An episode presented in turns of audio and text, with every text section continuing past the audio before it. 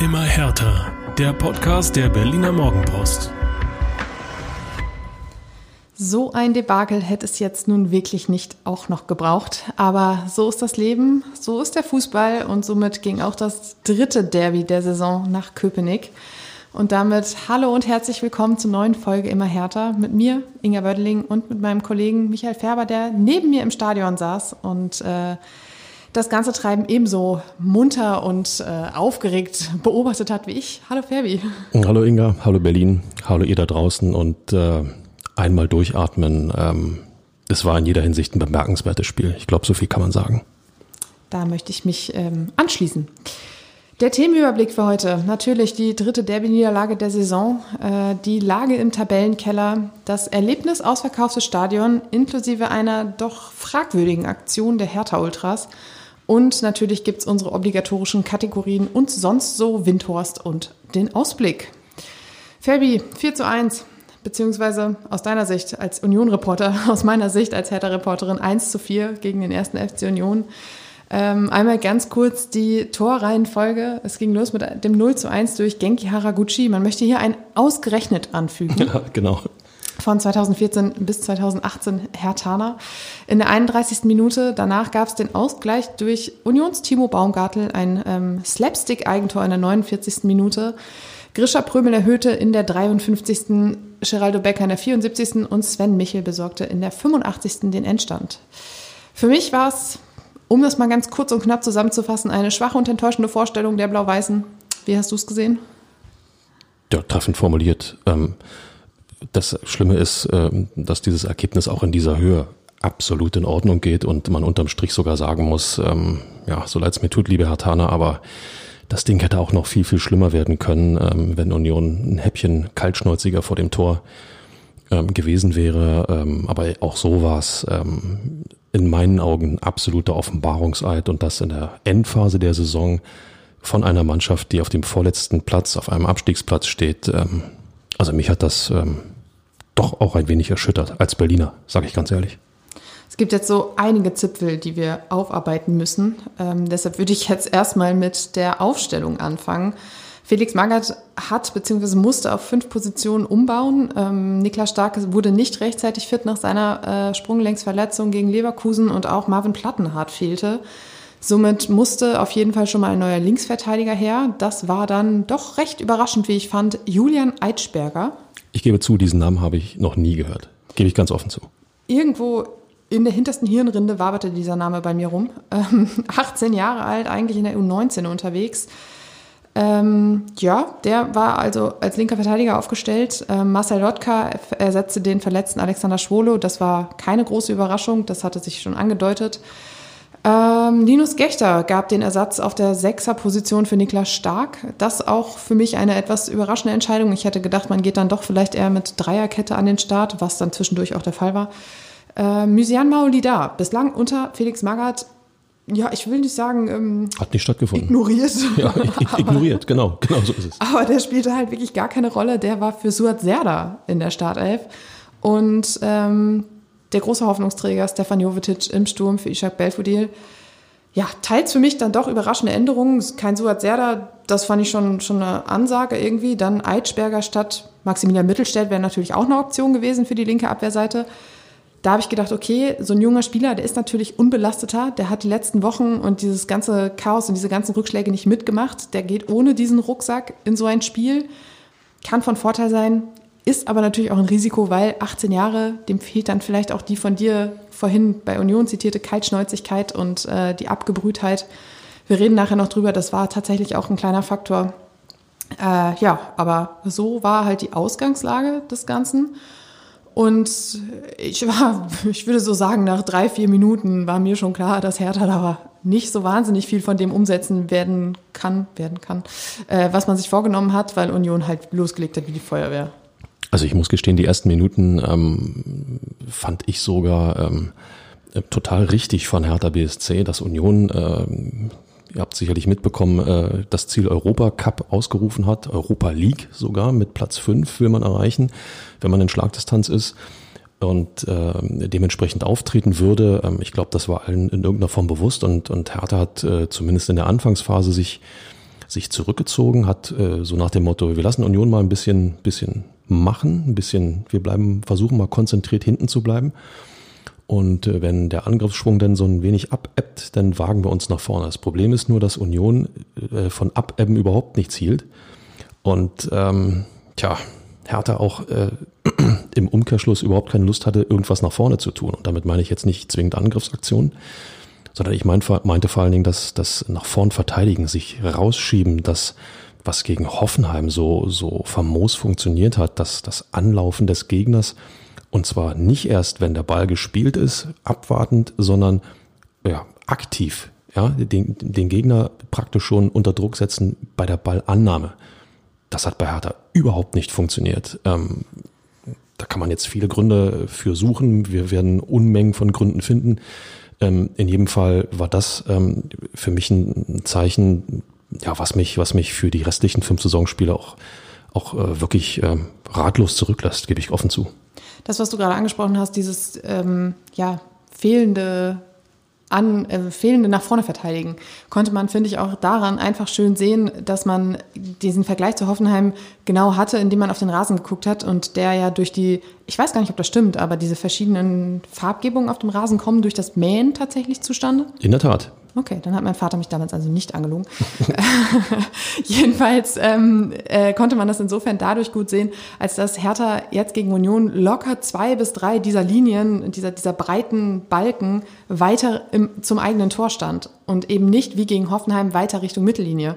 Und das war wirklich nach den ersten 10, 15 Minuten so ersichtlich, dass das genau deswegen gegen Union eine deutlich passivere und wenig weniger mutige Vorstellung wird als gegen Hoffenheim. Das gegen, gegen eine Mannschaft, die ähm, fußballerisch ähm, im Vergleich zu Hoffenheim ja sicher äh, nicht ganz so stark ist, die ähm, auch anders als Leverkusen beispielsweise ähm, eine Woche zuvor ähm, diese fußballerische Qualität noch nicht hat und ähm, aber trotzdem als Mannschaft total funktioniert, als als Team total funktioniert, Selbstvertrauen hat mit dem gesteckten Ziel, mit dem neuen gesteckten Ziel und vor allen Dingen, das muss man leider so sagen, auch die, die, ja, die tatsächliche Schwachstelle ausgemacht hat, nämlich, ähm, ich muss auf den Namen schauen, sonst sage ich ihn wieder falsch, auf, den, äh, auf der linken Abwehrseite ne, mit, dem, mit dem Kollegen Eitschberger. Das, äh, es ging sehr, sehr viel bei Union über die, über die rechte Seite, man hat, äh, also über Herthas linke Seite in dem Fall, ähm, und äh, man hat eben, äh,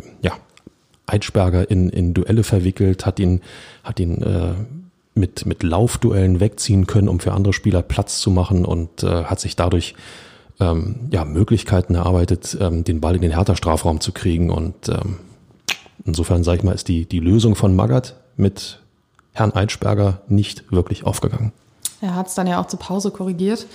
Ähm, du, du hast es gerade angesprochen, Union hat es halt geschafft, Hertha dazu zu erniedrigen, würde ich jetzt fast sagen, äh, Räume zu reißen, die dann halt gnadenlos ausgenutzt wurden, wie beispielsweise vor dem 0 zu 1, als ähm, Genki Haraguchi es schafft, Eitschberger von der Seite in die Mitte zu ziehen und somit hatte, ich glaube, Christopher Trimmel war es, massig Platz, um die Flanke zu spielen, die Haraguchi dann selbst wie, wie per Kopf ähm, du schüttelst den Kopf? Passt, passt nicht ganz. Die Flanke kam von links von Geraldo Becker. Ach, aber hat noch rübergespielt. Genau, genau. Die, genau. Die, die, die Situation war folgende. Ähm, Haraguchi hatte den, hatte den Ball ähm, äh, erobert, weitergespielt und wollte ihn ähm, direkt steil wieder gespielt bekommen. Sprich, er lief Richtung Strafraum und hat natürlich da den Kollegen, ich muss schon wieder auf den Zettel schauen, Eitschberger. Eitschberger, ne? ja. Hat, hat äh, Julian Eitschberger ähm, praktisch mitgezogen. Das hat Platz für Trimmel gegeben, dass er mit in den Strafraum gehen konnte. Das heißt, ähm, am, am Ball ging dann auf die Hertha, auf die rechte Hertha-Seite, jetzt muss ich aufpassen, wie ich es formuliere.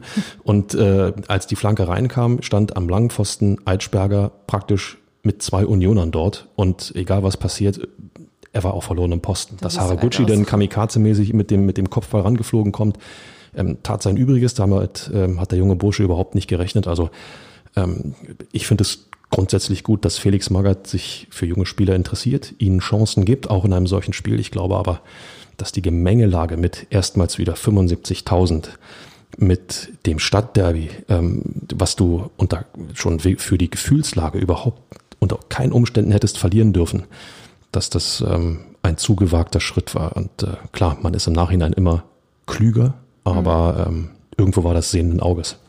Ja, dieser kleine Schnipsel mit Trimmel, der fehlte mir. Das war tatsächlich gerade als du das erklärt hast, war mir das nicht bewusst. Es war wie so ein kleines Blackout, dass ich dachte wirklich von der Seite. Aber gut, ist, ich, ist ja auch schön, dass ich immer noch wieder was dazulerne, obwohl ich im Stadion war. Ähm. Man muss ja auch sagen, Inga, du hast ja auch einen großartigen Text geschrieben. Insofern kann man auch nicht jede Sekunde auf dem Rasen dort sozusagen verfolgen. Nee, komplett blind kann ich noch nicht tippen. Ähm, ja, nach dem 0 zu 1 hat Union sich dann so ein bisschen zurückgezogen. Ähm, Hertha vorher kam gar nicht hinten raus äh, oder nur sehr, sehr selten. Dann musste man reagieren, beziehungsweise man hatte mehr Platz zu reagieren. Union stand weiterhin drin, hat sich erstmal eine kleine Auszeit gegönnt, weil man hatte ja jetzt erstmal gezeigt, wer Platzhirsch sein möchte. Da waren dann allerdings in der eigenen Verteidigung bei Hertha zu viele Räume, die dann wiederum gnadenlos ausgenutzt wurden. Und äh, das sah man dann exemplarisch zum Beispiel am 1 zu 2, ähm, die dann, also diese, genau diese Einzelaktionen, die ich jetzt gleich nenne, haben den Klassenunterschied der beiden Mannschaften einfach so krass dokumentiert, wie ich fand. Ähm, das 1 zu 2 durch, durch Grisha Prömel war es. Ähm, Peter Pekarik hatte deutlich Probleme, Nico Gieselmann zu halten, musste ihn dann auch ziehen lassen. Der flankte in die Mitte und da stand dann Prömel, köpfte ein und der Kollege Mark Kempf stand daneben und hat sich das angeschaut. Ähm, ich meine, Anschauungsunterricht schadet nie, allerdings wäre da ein bisschen mehr Aktivität von Vorteil gewesen.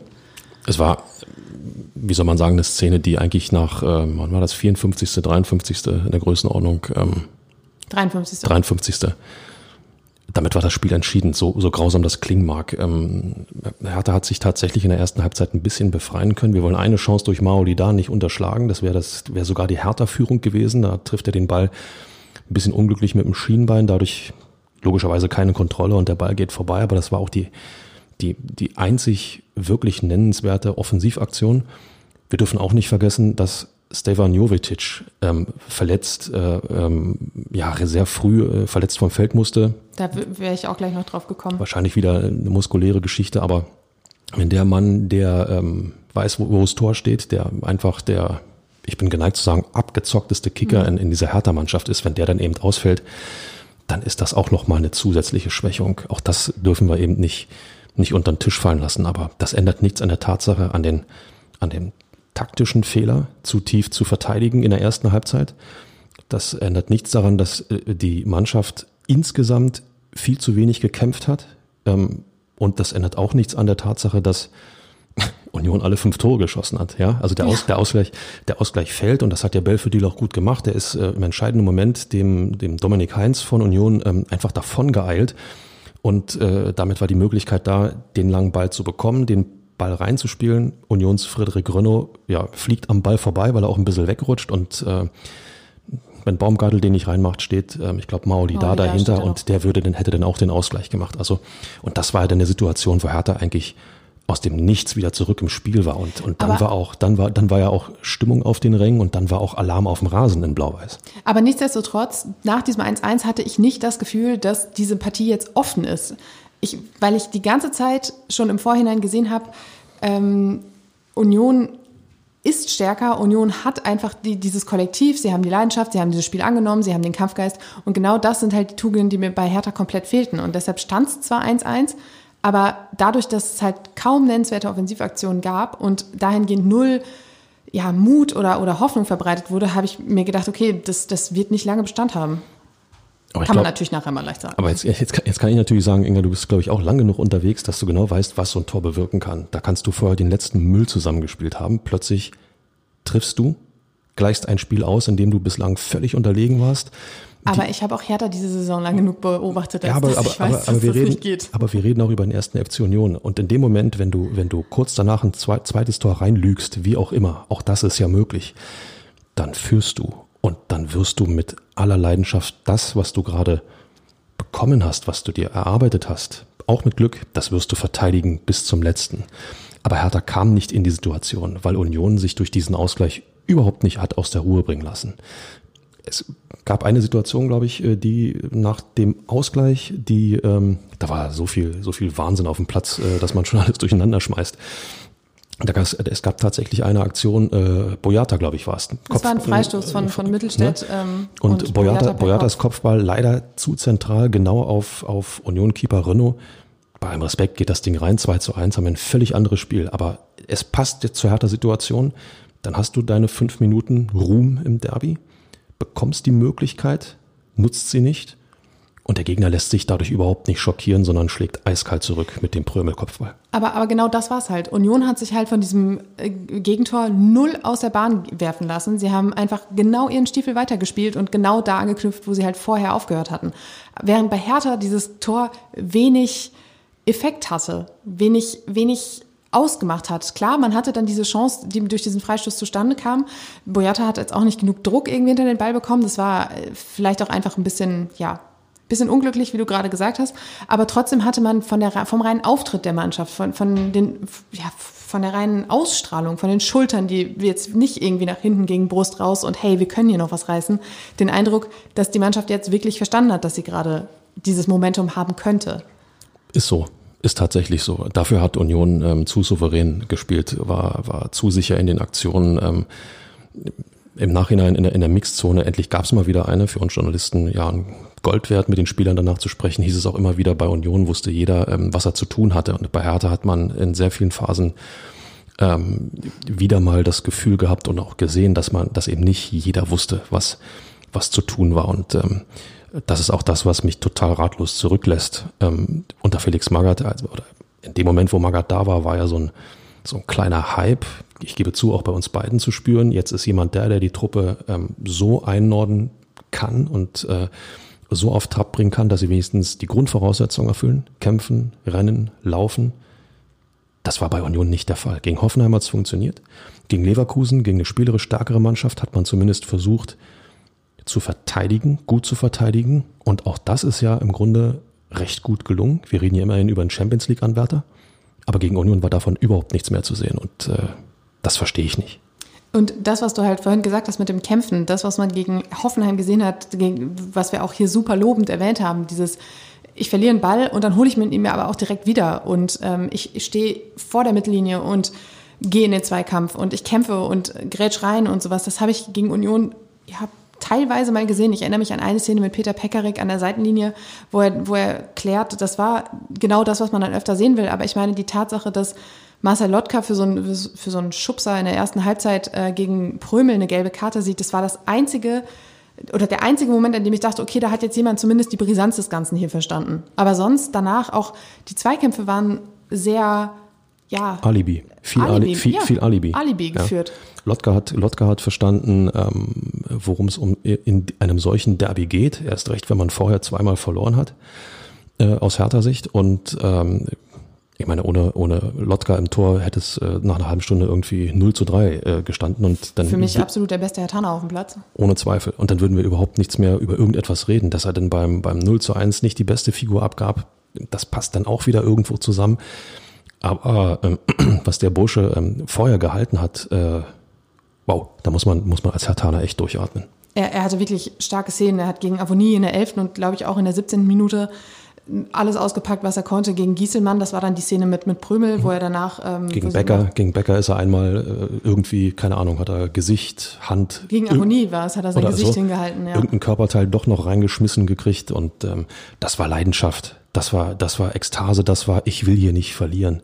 Und das hat man bei den, bei den übrigen Zehnertanern einfach ähm, ja, zu wenig gesehen. Felix Magath hat das auf der Pressekonferenz nach dem Spiel auch rausgestellt und gesagt, an Lotka kann ich die Niederlage definitiv nicht festmachen. Das ist natürlich nach einem 4 oder 1 zu 4 ist es immer leicht, dann erstmal auf den, auf den Torhüter zu gucken.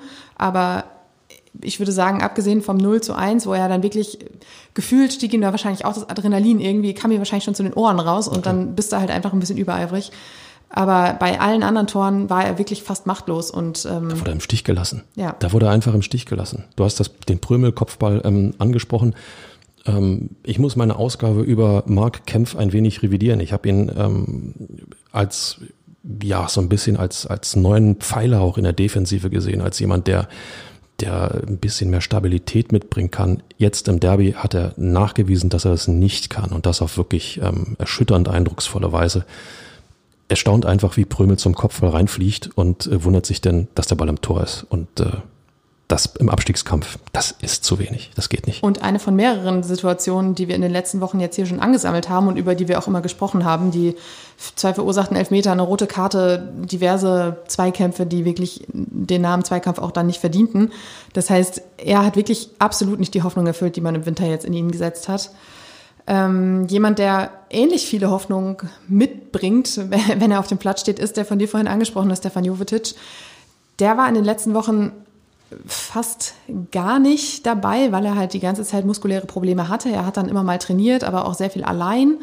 Dann war er auch bei Montenegros Nationalmannschaft. Ähm, da ging das auch alles gut. Und jetzt stand er in der Startelf. Und das war für mich so, ein so ein kleines so, okay, da kann offensiv halt wirklich was gehen. Weil du hast es auch vorhin gesagt, der hat Qualitäten, die hat da kein anderer. Und ähm, die kann er ausspielen. Und die sind, die sind so viel wert, das, das kann man in dieser Situation wahrscheinlich gar nicht beschreiben.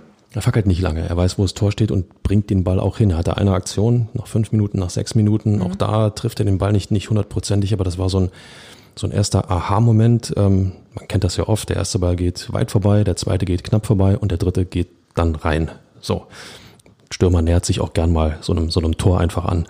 Und ähm, Jovetic hätte das getan, ohne Zweifel. Ja, ähm, aber zu diesem dritten Ball, den du gerade angesprochen hast, kommt er ja gar nicht erst, weil ich glaube, es war die zweite Aktion oder die zweite wirklich gefährliche Aktion. Er im Vollsprint nach vorne legt dann ab. Ich glaube, Maolida oder Darida war es, glaube ich sogar, Darida. Der da vorne unterwegs war ähm, und dann aber verpasste. Danach ging gar nichts mehr. Er lief unrund, saß dann auf dem Rasen, wollte dann ein bisschen weitermachen, saß dann wieder auf dem Rasen und man dachte sich schon so, oh, hoffentlich kam jetzt dieser Einsatz in der Startelf dann doch nicht zu früh nach den muskulären Problemen. Es war jedenfalls offensichtlich, dass es nicht weitergeht. Ähm, dann, war, dann war auch irgendwie ein bisschen Chaos, ne? Irgendwie Belfodil sollte kommen, war aber noch gar nicht umgezogen richtig und dann stand der Linienrichter schon an, oder nicht der Linienrichter, ähm, der vierte Offizielle mit der Tafel schon an der Seite und wollte schon wechseln, aber Belfodil war noch nicht fertig und Hertha hatte auch das Signal noch nicht gegeben. Jovetic wusste nicht so genau, was er jetzt tun soll, kriegte dann irgendwann die gelbe Karte wegen Zeitspiels, weil er nicht runtergegangen ist und ähm, ja, das war auch irgendwie eine merkwürdige Veranstaltung. Jedenfalls war es die 19. Minute, in der der Arbeitstag von Stefan Jovetic beendet war. Er hat dann auch einmal ordentlich gegen die Auswechselbank geschlagen. Um seinem, das, hat, das hat ordentlich gerumst, ja. Das hat gerumst, ja, um seinem Frust irgendwie Luft zu machen. Und auch Felix Magath musste hinterher zugeben, das hat uns natürlich in Sachen Sicherheit nicht wirklich geholfen. Nein, natürlich nicht den besten Mann, äh, den du, den du äh, in diesem Spiel auf dem Rasen hast, äh, so schnell zu verlieren. Nichts gegen, gegen Ishak Belfodil, aber ähm, ich halte den Jovetic doch nochmal für, für eine Spur wichtiger. Naja, bei Belfodil hat man das Problem ja auch wieder gesehen. Er ist einer, der treibt sich unglaublich gern um den Strafraum herum rum. und ähm, ist dann halt derjenige, der dann auch gerne mal einen Ball reinschlägt und dann steht da aber halt niemand mehr. Deshalb hat das ja in Ende vergangenen Jahres in der Anfangsphase unter Korkut so gut mit Jovetic und Belfodil funktioniert, weil Jovetic dann derjenige war, der eben diese Bälle abgenommen hat. Genau. Und genau so einer fehlte in der Mitte jetzt. Und das ist, das kannst du dann halt auch nicht lösen, weil ähm, ich meine, so ein Darida, der ist dann halt auch nicht so schnell da plötzlich in der Mitte und ist ja auch kein Stürmer. Ist auch kein Stürmer, du sagst es. Ja, ähm, für mich, Ferbi, hat sich die Frage nach der Nummer 1 der Stadt jetzt wirklich erledigt. Ja, wie sagt man, ähm, kann es ja keine zwei Meinungen geben. Ähm, das muss auch, ähm, auch wenn es wirklich schwerfällt, das muss man auch in Westend anerkennen. Union ist sportlich gesehen die klare Nummer 1 in der Stadt. Und ähm, das hat die Mannschaft jetzt zum dritten Mal dokumentiert. Das war das dritte Derby in der Saison. Ähm, und in, zum dritten Mal war ähm, Hertha die schlechtere Mannschaft. Aber auch wirklich schlechter und unterlegen. Nicht so, dass es genau. irgendwie ein knappes 0-1 war oder so, sondern wirklich einen Klassenunterschied zu sehen. Genau, das, das ist etwas, was, was man in, in Westend irgendwo wirklich einpreisen muss. Ähm, es sind noch zwei Szenen, die, ähm, ja, die, das dritte und das vierte Tor sind, äh, ja, wie soll man sagen, das sind nochmal absolut bezeichnend. Ähm, es ist ja auch immer so eine, so eine Ehrennummer, gerade in so einem Derby, dass man ähm, sich am Ende vielleicht nicht wirklich, ähm, ist ein grausames Wort, mir fällt kein anderes ein, nicht abschlachten lassen sollte. Aber äh, wenn ich sehe, wie ich glaube, Martin Dardai war es gegen Andras Schäfer, das war ein total entscheidender Zweikampf. Ähm, Schäfer, ähm, junger Ungar äh, äh, bei Union eingewechselt. Er kämpft sich den Ball, schickt Geraldo Becker steil.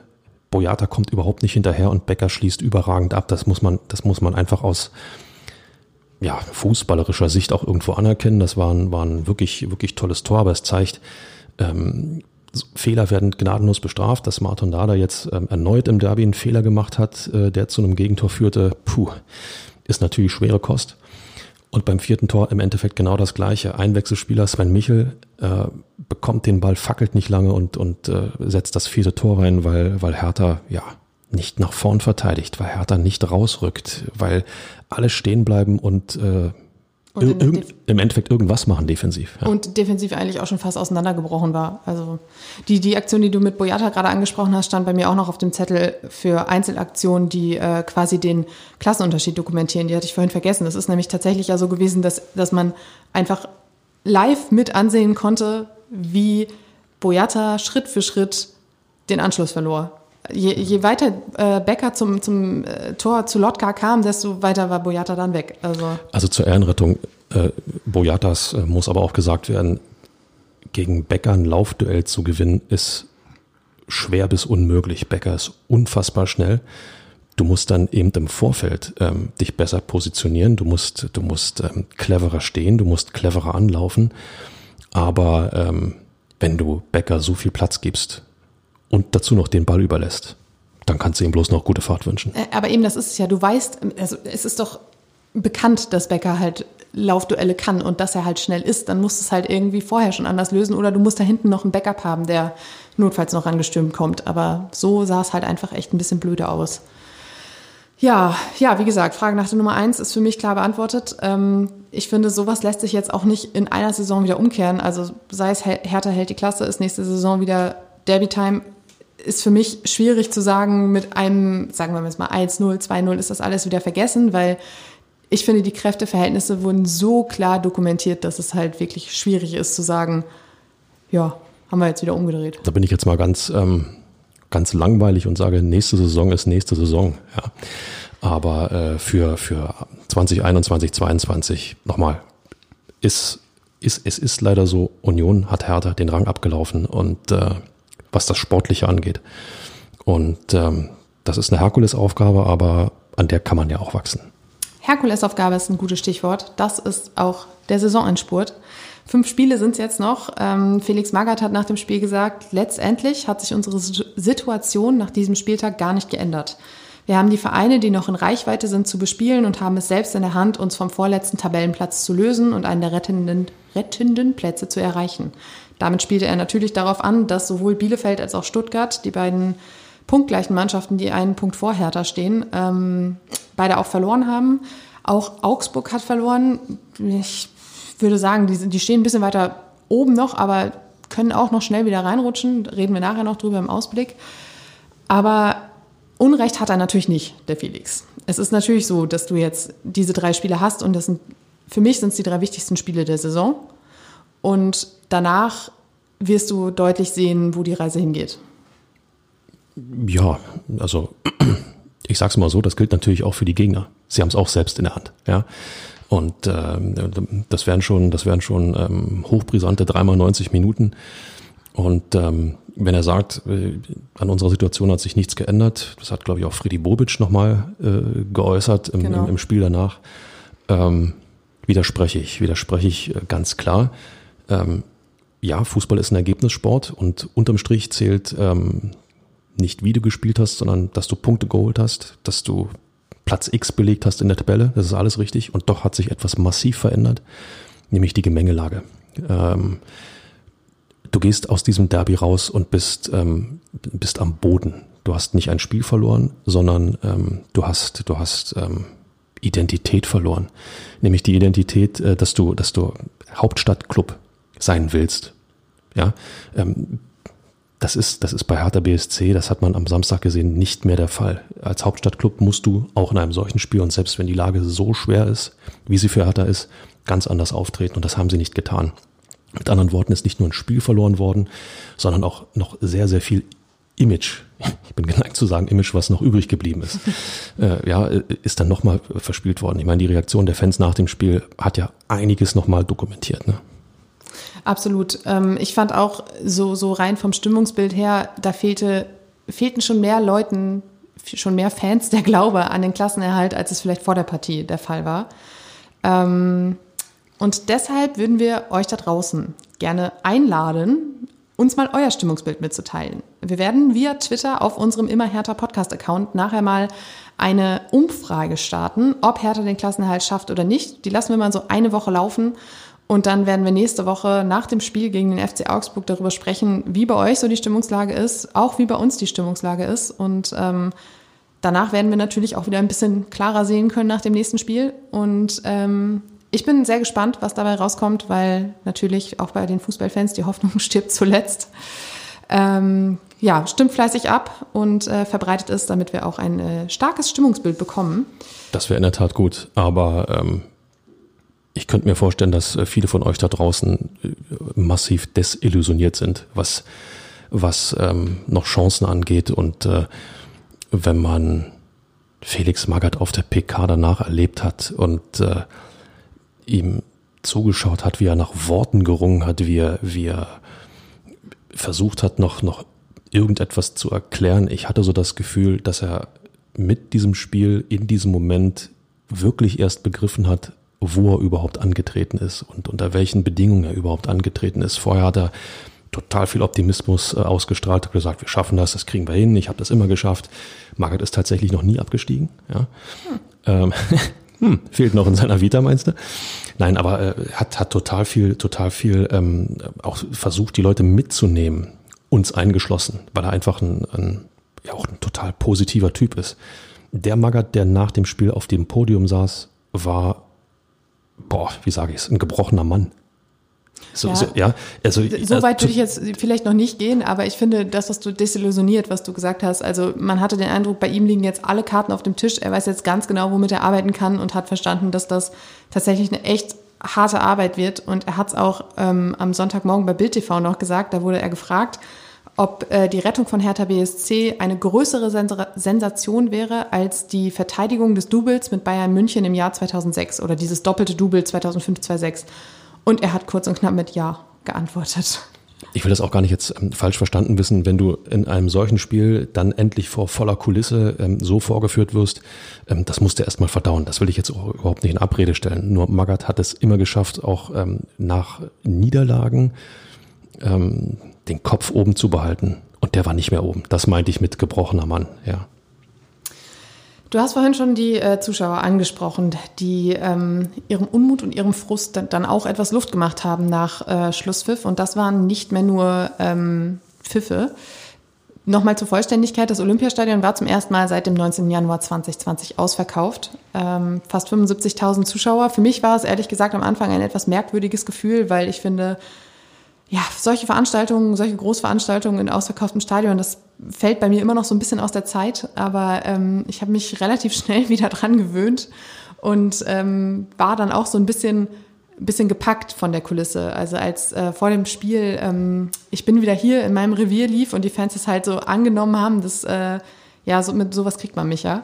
Dann gab es äh, zum äh, Start, zum Anpfiff auch Choreos auf beiden Seiten ähm, Fähnchen für Hertha wurden verteilt. Union hat äh, seine Fans mit Schals ausgestattet. Da wurde ordentlich blau-weiß und rot-weiß gewedelt. Ähm, es war schon eine würdige Derby-Stimmung und äh, ich hatte vor allem am Anfang echt Gänsehaut bis in den kleinen C. Und ähm, ja, Fabi, du darfst jetzt noch äh, dein Lieblingsthema ergänzen. Mein, mein Lieblingsthema. so, so ein bisschen fackeln und so. Hilf mir. Ach so, ja, gut. Aber äh, das scheint ja unvermeidbar zu sein, dass ähm, in der ähm, heute immer wieder als Fußballkultur ähm, ähm, benannten äh, Stadiongemengelage Pyros dazugehört. Ähm, Hertha vor der ersten Halbzeit, Union dann immer wieder auch in der zweiten Halbzeit. Ähm, ich brauche den Scheiß nicht. Tut mir leid. Das ist äh, mein, meine klare Meinung dazu. Aber ähm, es war eine total tolle Atmosphäre während des Spiels. Beide Fanlager haben ihre Mannschaft unterstützt, haben gesungen, haben angefeuert haben, haben ja, für ein Erlebnis gesorgt, was wir irgendwo lange vermisst haben. Und ähm, äh, ich fand es einfach komisch, weil ja diese Coronavirus-Pandemie nach wie vor nicht vorbei ist. Das dürfen wir immer noch nicht vergessen. Ja, die Zahlen fallen und es wird wärmer. Das zeigt auch, dass die Zahlen eventuell noch weiter fallen. Und trotzdem, mir erging es so. Vielen von euch da draußen eventuell nicht. Ich habe immer überlegt, setze die Maske jetzt auf oder nicht. Und dann hatte ich sie auf und dann auch setze sie wieder ab und dann hatte ich sie abgesetzt. Nee, setz mal wieder auf. Also ich bin ganz ehrlich, ähm, ich habe meinen Weg ähm, bei solchen Veranstaltungen noch nicht konsequent gefunden, aber ähm, das wird. Ähm, die aktive Fanszene von Hertha war zum ersten Mal bei einem Heimspiel wieder dabei. Ähm, nach ja, zwei Jahren waren es jetzt.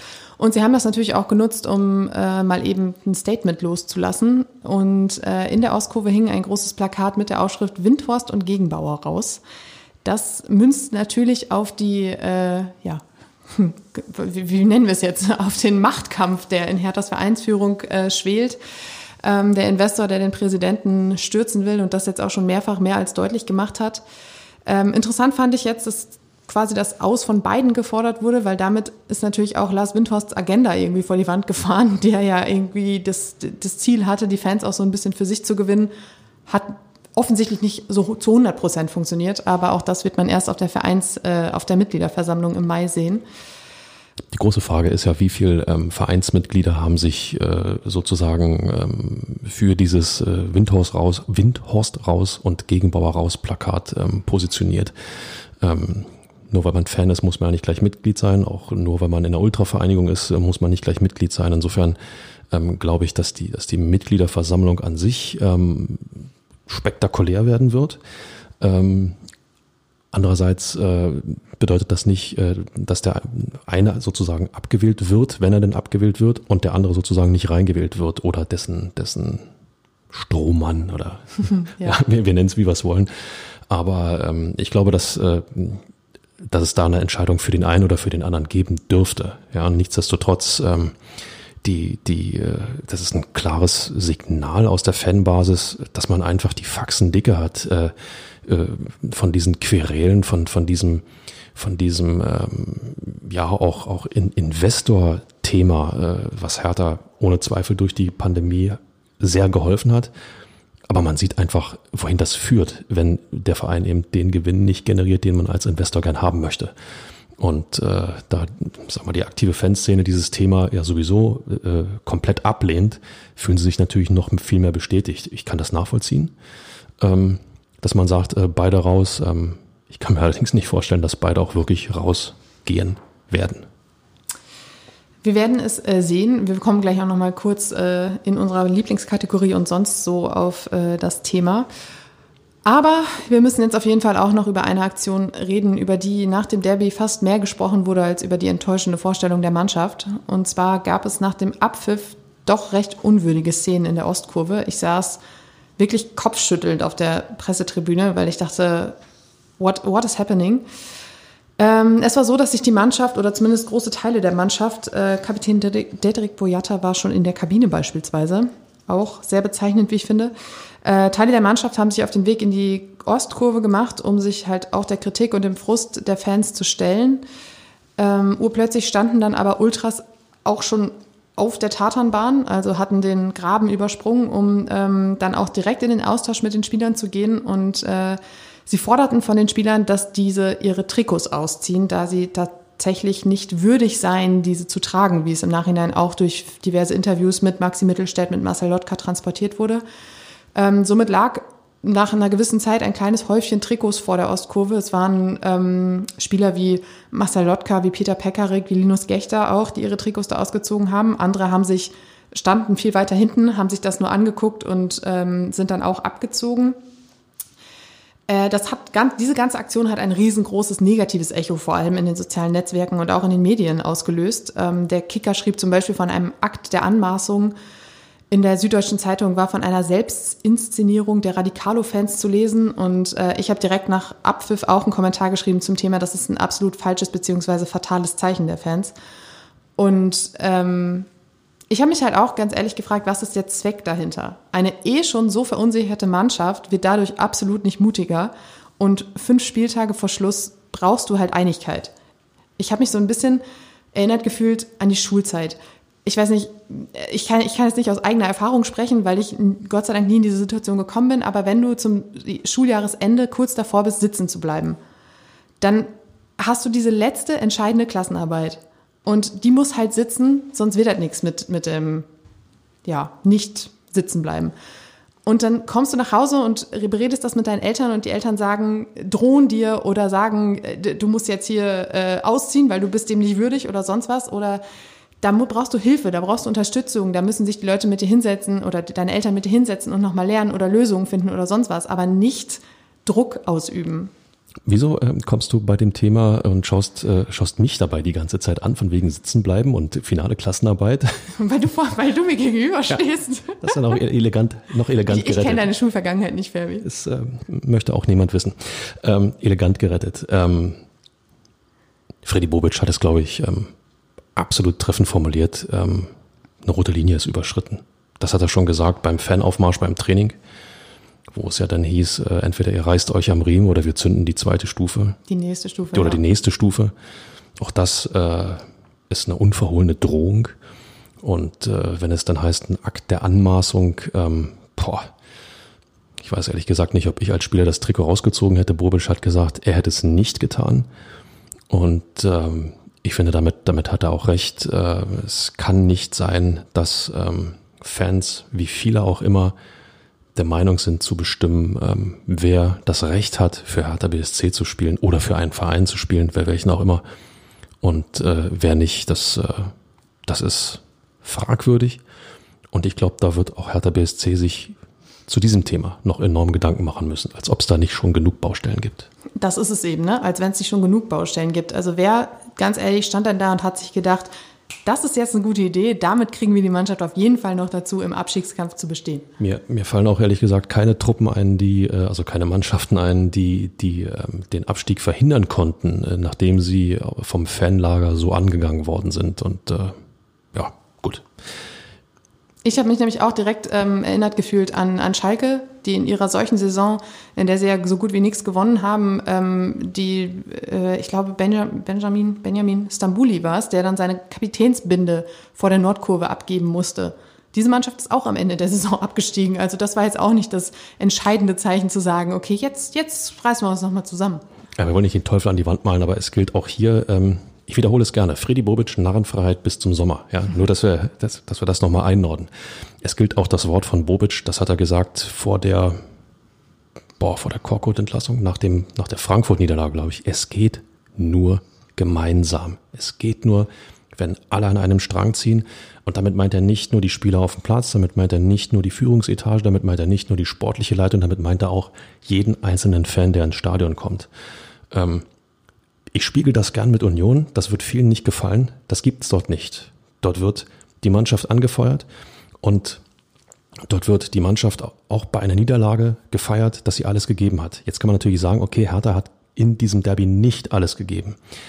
Aber die Situation ist so prekär, dass man, ja, Aufbauarbeit eher leisten sollte, anstatt einen am Boden liegenden Fußballer, auch wenn es nur mental ist, dann sozusagen nochmal nachzutreten mental. Ähm, echt schwierig kontraproduktiv. Äh, Ferbi, ähm, ich würde jetzt tatsächlich einen Strich unter die ganze Derby-Sache machen. Ich glaube, das haben wir uns verdient. Das haben wir uns verdient. Äh, nichtsdestotrotz haben wir aber noch ein paar Sachen zu besprechen. Und zwar kam in dieser Woche neuer Schwung in die Stadionthematik bei Hertha BSC. Endlich mal gute Nachrichten. Was werden wir sehen? Äh, ja. ja, aber Schwung ist ja besser als nichts. So, das sind meine Ansprüche was gute Nachrichten angeht. So, so klein sind die Ansprüche so, ja, in Sachen Hertha BSC inzwischen. In diesem Jahr. Ja, wunderbar. Ähm, am Mittwoch war es ähm, auf der, äh, ich glaube, der Bezirksverordnetenversammlung äh, in Charlottenburg-Wilmersdorf, ähm, auf der tatsächlich ein Neubau im Olympiapark abgelehnt wurde. Das war erstmal keine, kein richtiger Beschluss, sondern nur ein Stimmungsbild, was da gegeben wurde. Da dachte man sich schon, hm, okay. Am Donnerstag kam dann aber Sportsenatorin Iris Spranger mit, einem, mit einer Idee um die Ecke, und zwar ein Areal, ich glaube nördlich des Maifelds ist es, ähm, wo ein neues Stadion durchaus Platz finden würde. Da ist aktuell noch der Reiterverein, der müsste weichen und Hertha müsste tatsächlich auch Eingeständnisse machen, was die, Sache, äh, was die Größe angeht. Ähm, es würde eher ein Stadion im Größenbereich 40.000 bis 45.000 Zuschauer passen. Hertha hatte eigentlich 55.000 angepeilt. Aber ich habe Freddy Bobic auf der Pressekonferenz vor dem Spiel gegen Union gefragt, ähm, ist das ein Dealbreaker für Hertha oder sagen Sie, passt schon, wir, wir, werden uns da jetzt Gedanken machen? Und Freddy Bobic hat gesagt, wenn man ein eigenes Stadion hat, ist es völlig egal, ob 45 oder 55.000 reinpassen. Somit war man bei Hertha durchaus, ähm, ja, angenehm überrascht, dass dieses Thema nochmal wieder Fahrt aufgenommen hat und dass auch in der Politik da ein bisschen diskutiert wird. Äh, Im Sportausschuss des Berliner Abgeordnetenhauses ähm, kam das ein bisschen überraschend. Ähm, viele ja, andere Parteien haben das etwas ja, so als, als fast schon Alleingang der Sportsenatorin gesehen. Deshalb wurden da erst, wurde erstmal so ein bisschen auf die Bremse gedrückt und gesagt, wir werden da jetzt erstmal in Ruhe drüber diskutieren und Möglichkeiten und sowas ähm, ausloten, zumal es da auch um Verkehrsanbindung und Lärmschutz, glaube ich, geht. Jedenfalls ist es ein neues Areal, über das gesprochen werden kann. Eins, das durchaus realistischer ist als ähm, das Maifeld oder die Rominterallee. Und äh, das werden wir beobachten in den nächsten Monaten und schauen, wie es weitergeht. Die Rominter Allee ist ja explizit ausgeschlossen worden. Genau. Ja, es wurde ja gesagt, dass, dass keine ähm, Menschen ihre, ihre Wohnung verlassen müssen, sozusagen umgesiedelt werden müssten für ein neues Stadion. Das wird es nicht geben. Aus meiner Sicht eine richtige Entscheidung.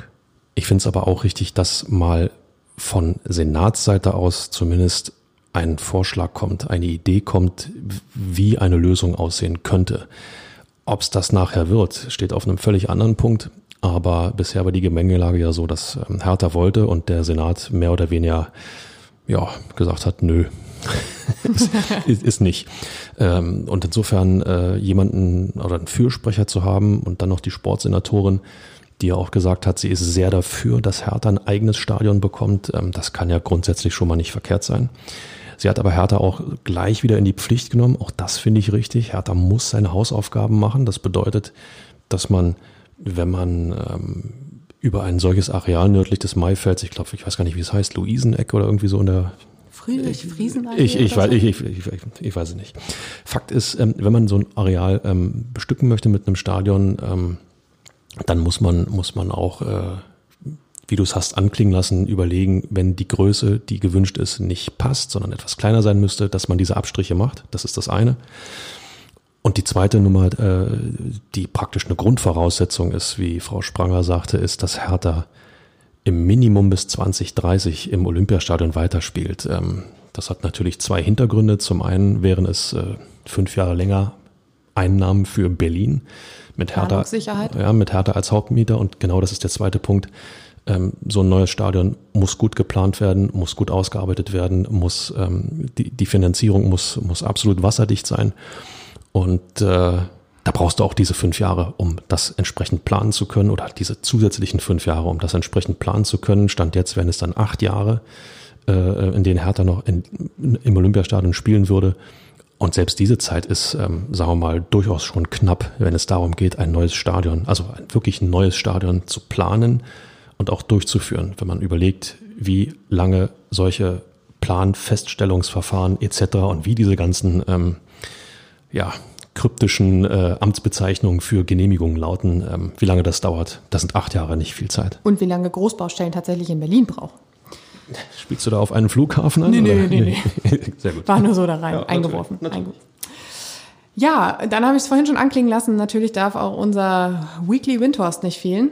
Ähm, Mitte der Woche machte eine Recherche des Portals Business Insider große Wellen, die ähm, recherchiert hatten, dass Lars Windhorst seine Anteile an Hertha BSC verpfändet haben soll. Allein diese Überschrift hat bei mir natürlich zu Schweißausbrüchen geführt. Ähm, in der Recherche hieß es dann, dass man auch tatsächlich eine Bestätigung von einem niederländischen Notar hat und dass jetzt die Zwangsversteigerung vollzogen werden soll oder bald. Ähm, Windhorsts Tenor-Gruppe stritt das sofort ab. Auch Windhorst selbst dementierte. Bei Hertha hielt man sich mit der ganzen Geschichte zurück und sagte, alle Aussagen sind ja raus dazu und Hertha soll angeblich in einer Mail darüber informiert worden sein. Und ähm, so richtig durchsichtig wurde diese ganze Causa im Laufe der Woche nicht. Von daher wird es interessant sein, zu sehen sein, was dann tatsächlich dran ist und ob es tatsächlich diese äh, Zwangsversteigerung geben wird. Ähm, wenn das dann irgendwann der Fall ist, denke ich, werden wir da auch intensiver drüber sprechen. Aber das sind ja jetzt gefühlt so ein bisschen ungelegte Eier. Windige Geschäfte von Windhorst, ja. Traumchen, oder? Du, äh, Zeile steht schon. Aber, aber nochmal ist dokumentiert, äh, wen man sich da ins Hertha-Boot geholt hat. Und das hat man sehenden Auges getan. Ich kann es nicht oft genug betonen. Jeder, der jetzt der Meinung ist, er müsste, müsste irgendwie ähm, rumjammern, äh, dass es dort oben Querelen gibt bei Hertha BSC. Ähm, Hertha BSC hat das zu 100 Prozent selbst zu verantworten. Genug zurückgeschaut, Fabi. Lass uns nach vorne gucken. Ähm, am Sonnabend geht es zum FC Augsburg. Die haben sich so, so ganz galant ein bisschen aus dem Abstiegskampf geschlichen, stehen auf Rang 14 mit 32 Punkten, haben also, ähm, lass mich kurz rechnen, bin ich richtig gut drin, äh, fünf beziehungsweise sechs Punkte Vorsprung vor Hertha und fünf vor den beiden anderen Abstiegskandidaten. Ähm, am Sonnabend gab es ein 0 zu 1 gegen Bayern München ähm, durch einen Elfmeter, den Robert Lewandowski verwandelte. Das heißt, da hat man sich tatsächlich auch ähm, teuer, teuer verkauft, würde ich sagen. Und die Bilanz, ähm, 21 Begegnungen, 8 Siege, 10 Remis und nur 3 Niederlagen. Das als kleiner Hoffnungsschimmer. Das Hinspiel ging 1-1 aus mit einem Last-Minute-Ausgleich. Und äh, in der Saison davor gab es zwei Siege.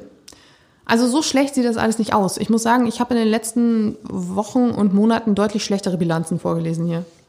Ja, das ist wohl wahr. Ähm, andererseits hast du gerade die Leistung der Augsburger in München angesprochen. Ähm, ja, die Bayern hatten wieder mal nicht ihren besten Tag und äh, Augsburg, Augsburg hat aber gezeigt, was mit, was mit ähm, Ordnung im Defensivverbund und mit Leidenschaft möglich ist. Ja, ähm, hallo Westend, Ordnung und Leidenschaft, nicht wie im Derby, sondern wie Augsburg in München.